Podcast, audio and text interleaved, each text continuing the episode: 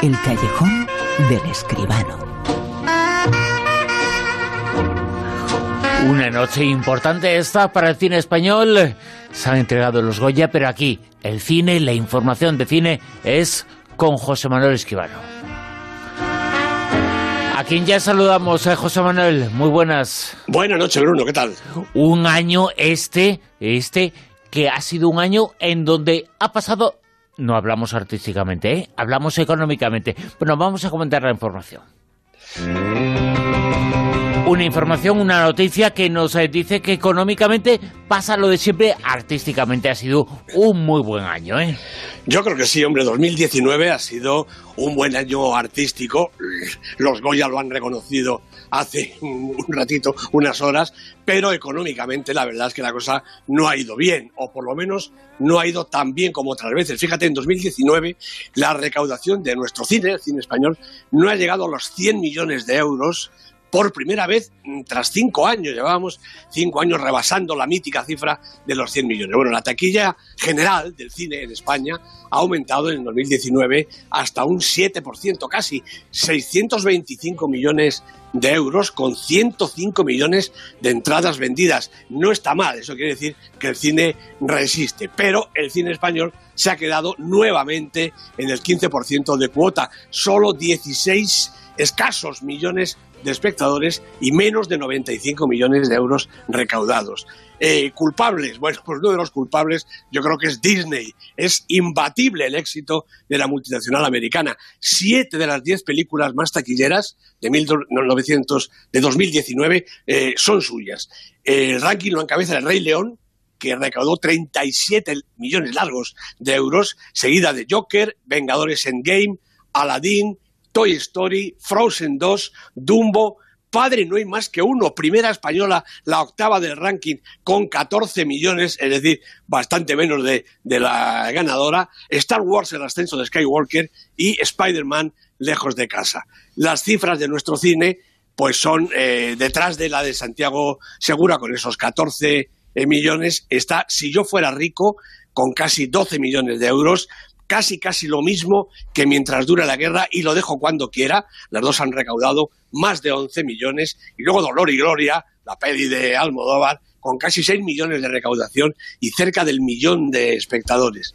Fíjate, entre las tres primeras películas españolas han hecho el 37% de la recaudación del cine español y las cinco primeras se van a más de la mitad quiere decir que después de esas cinco prácticamente hemos tenido muy escasa repercusión de nuestro cine. Y como además no ha habido un campeones, no ha habido un mortadelo, no ha habido estos grandes taquillones que salvan el año, pues nuestra cifra se ha quedado pues en el 15% de cuota, que es aproximadamente lo que nos corresponde. No nos engañemos. De cada 10 entradas que se venden eh, en España para el cine, una y media una y, y 0,6 son para el cine español y esas son las cifras habituales. A veces el cómputo general es mejor porque hay esa gran película a lo mejor no la mejor artísticamente, pero sí la mejor eh, de público, que rompe un poquito eh, la recaudación y nos coloca por encima de este 15%, que ya digo, me da a mí la impresión de que es lo que nuestro cine español representa dentro del espacio general del cine en España.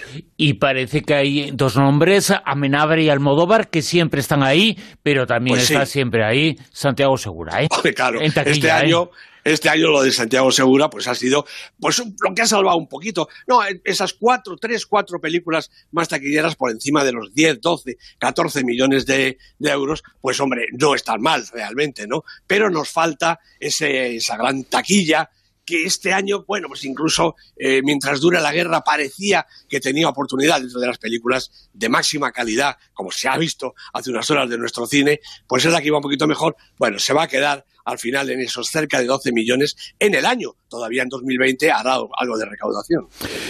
Y dentro de muy poquitos días eh, tenemos otra gala importante mundial, los Oscar. Esta película de la que vamos a hablar esta noche, en el comentario, en la crítica, es eh, nominada, una de las nominadas a Mejor Guión Adaptado. Se titula y se llama Aguas Oscuras.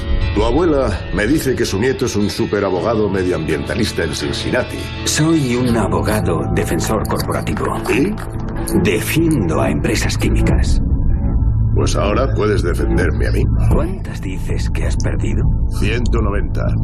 ¿190 vacas? ¿Vas a decirme que aquí no pasa nada? Una película que como otras eh, en los Estados Unidos, otras en el cine, pues eh, están basadas en episodios eh, judiciales. Esta es otra de ellas, es crónica de juicios, crónica de abogados, crónica legal llevada al cine. Efectivamente, así es. Esta película, Aguas Oscuras, es la nueva producción de Todd Haynes que le han producido Pamela Koffler, Jeff Skoll y Mark Ruffalo, el actor que ha sido un poco el artífice de, este, de esta historia. El guion es de Matthew Michael Carnahan y de Mario Correa y los protagonistas, el propio Mark Ruffalo, Anne Hathaway y Tim Robbins. Este director, eh, Todd Haynes, es, californiano, tiene en su haber una decena de largometrajes, bueno, además de cortos y trabajos en televisión, como, como casi todos, con títulos de interés eh, como Poisson, Velvet Goldmine, Lejos del Cielo y sobre todo Carol, una película de 2015, una sensual historia de amor entre dos mujeres que hicieron Kate Blanchett y Rooney Mara, y Wonderstruck, el Museo de las Maravillas del 2017, un delicioso relato poético a través del tiempo. Bueno, ahora saca la artillería pesada para concentrarse en este eh, thriller judicial, como muy bien decías, realizando, yo creo que con un pulso magnífico, este guion también modélico, no me extraña que esté nominado, que parte además, también esto es frecuente últimamente, parte de un artículo de prensa, el que publicó en el New York Times en 1916 el periodista Nathaniel Rich. Bueno, la historia es de nuevo, pues la fábula de David y Goliat, un hombre solo, sin grandes herramientas, luchando contra una poderosa, abusiva y multimillonaria empresa el abogado Robert Billot contra las industrias DuPont. Bueno, en los primeros años 60, Billot acaba de ser nombrado socio del importante bufete en el que trabaja. No es especialista en derecho penal y menos en asuntos medioambientales, como le acabamos de oír. Pero un día recibe la visita de unos ganaderos de Virginia Occidental, antiguos vecinos de su abuela, que con esa credencial intentan que atienda su desesperada situación. Sus terrenos, sus animales, sus propias vidas están enfermando a causa de unos vertidos tóxicos que los inundan. Bueno, naturalmente Robert se resiste a encargarse del caso, pero poco a poco la tozuda realidad se le va imponiendo y termina por descubrir los manejos de Tupón. Los residuos del llamado PFOA o C8, principal componente del PTFE o, a ver si lo digo, politransfluoritileno, más conocido como teflón, envenenaban el agua y las tierras de Parkersburg, provocando enfermedades mortales en los animales, perturbaciones en toda la cadena trófica y hasta deformidades en los bebés humanos y diversos tipos de cáncer en la población. Bueno, por supuesto, aunque los esfuerzos de Pilot acaban por sacar a la luz toda la verdad, los directivos de Dupont realizan todo tipo de operaciones de evasión, negación y perturbación de la realidad. El abogado, por fin, cuenta con el apoyo del socio principal del bufete, el influyente Tom Terp, el papel que hace Tim Robbins en la película, que es el único capaz de poner en su sitio al magnate Phil Donnelly, ejemplo de un empresario multimillonario y sin escrúpulos, igual todo eso va junto siempre, que puede conseguir lo que quiera burlando a la ley. Pero el volumen de la investigación, con casi 70.000 personas trabajando a lo largo de siete años y la multiplicación de las causas, suponen, bueno, supusieron, porque este hecho, como decimos, es un hecho real, suponen una dificultad casi insalvable para que se llegue a hacer justicia. Muchos afectados se arruinaron, incluso murieron, y el propio Robert Bilot le costó perder la salud y casi casi la familia. Y la película lo cuenta todo, y lo hace sin pausa, con excelente compás y un punto de vista relativamente novedoso, porque sin dejar de lado los movimientos de su protagonista, hace entrever también las otras líneas de tensión del relato los manejos de la corporación Dupont y las vidas de los damnificados. Mar Rufalo no hace aquí, además, de héroe invencible, sino de hombre corriente enfrentado a algo con demasiado peso. Aquí radica sobre todo el interés del filme. Y por último, yo me hago una reflexión con pregunta incluida. ¿Cómo es que en los últimos 20 años, ya conocidos los peligros del producto, aquí se vendía teflón con toda tranquilidad e incluso con fuertes campañas de publicidad? Alguien tendría que explicarlo. Y seguramente lo que ha hecho el cine es eh, reflejar algo que está pasando, que ha pasado en Estados Unidos, y eh, que pasa en España y que pasa siempre. Pues sí. El agua, lo que sea, lo que comemos, eh, los eh, terrenos, los eh, cultivos, todo está contaminado por esos productos químicos. Ya está llegando la justicia, está interviniendo, pero el cine nos está mostrando la realidad. Y la realidad es que esto es una lucha de David contra Goliat. Y siempre tiene todas las de ganar el grande. Pues efectivamente, así es. En la película se dice cuál es el porcentaje altísimo de individuos eh, de alguna manera contaminados en la población mundial. Animales, personas y plantas por culpa de estos eh, elementos tóxicos, sea el teflón o sea otro parecido, que de todo hay. Vamos eh, con el Super 10. La lista que nos ofrece cada semana aquí José Manuel Esquivano en su callejón. En el puesto número 10. Bueno, pues en el 10 recuperamos Lo que arde, la película de Oliver Laxe, que estaba en el puesto 12, ha vuelto a entrar en la lista, protagonizada la película por Amador Arias y esta señora Benedicta Sánchez, una de las grandes triunfadoras, bueno, la primera triunfadora de la Noche de los Goya. Se ha llevado el suyo allá para Galicia. En el 9 pues una, un estreno en el Super 10, Malasaña 32, la película de terror de Albert Pintó, con Begoña Vargas, con Javier Botet, una historia más de casas embrujadas. Hace unos años eh, no había en España ninguna película de producción española que se dedicara al mundo del terror. Estamos ahí llegando y con mucha potencia, ¿eh? Con mucha potencia y con productos que no tienen nada que envidiar a los de otras latitudes. En el puesto número 8. Bueno, sonamos las fanfarrias porque aquí llega Dolor y Gloria, la película de Pedro Almodóvar con Antonio Banderas, Penélope Cruz, bueno, Goyas y todo lo que haga falta, nominada para el Oscar y además 35 semanas en el Super 10. A mí me parece que esto es lo más importante, Bruno. Puesto número 7. Bueno, pues aquí ha caído ya porque se nos va allá de la taquilla. Día de lluvia en Nueva York, la película de Woody Allen, 15 semanas en la lista, una película sensacional. En el puesto número 6.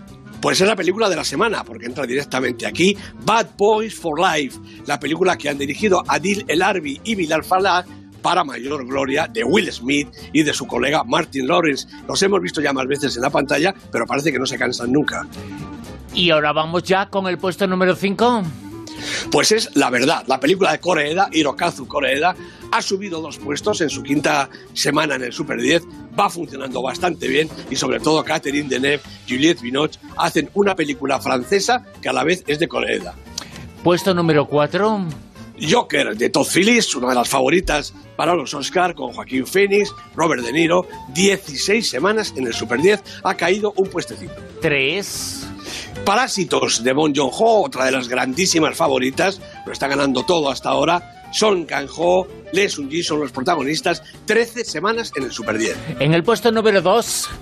Bueno, pues es Super 10. 10 semanas en la lista, El Irlandés. La película de Scorsese, una película de Netflix, no se puede ver en todas las pantallas, pero poquito a poco va cuajando entre el público. Robert De Niro, Al Pacino, Joe Pesci son sus enormes protagonistas. Y en lo más alto puesto número 1... Pues otra película realmente excepcional por muchas cosas. 1917 de Sam Mendes, una película protagonizada por dos desconocidos, Dean Charles Chapman, John McKay, pero que hacen unos personajes realmente extraordinarios y la película, toda ella, es una carrera sensacional. Y a partir de hoy comenzamos a hablar de los Oscar y se hablará mucho de esta película de 1917, Joker, eh, La Eterna, son esas las favoritas y ya tenemos que empezar a pensar cuál va a ser o cuál puede ser la película ganadora, pero 1917 está ganando muchas cosas, ¿eh? 1917 y Joker, yo creo que son las dos que van en la carrera, bueno, a, menos de una cabeza la una de la otra. Cualquiera de las dos puede llegar primero a la meta. Lo comentaremos aquí, por supuesto, en el Callejón con José Manuel Esquivano. Hasta el sábado que viene, José Manuel. Un abrazo, Bruno. Hasta luego.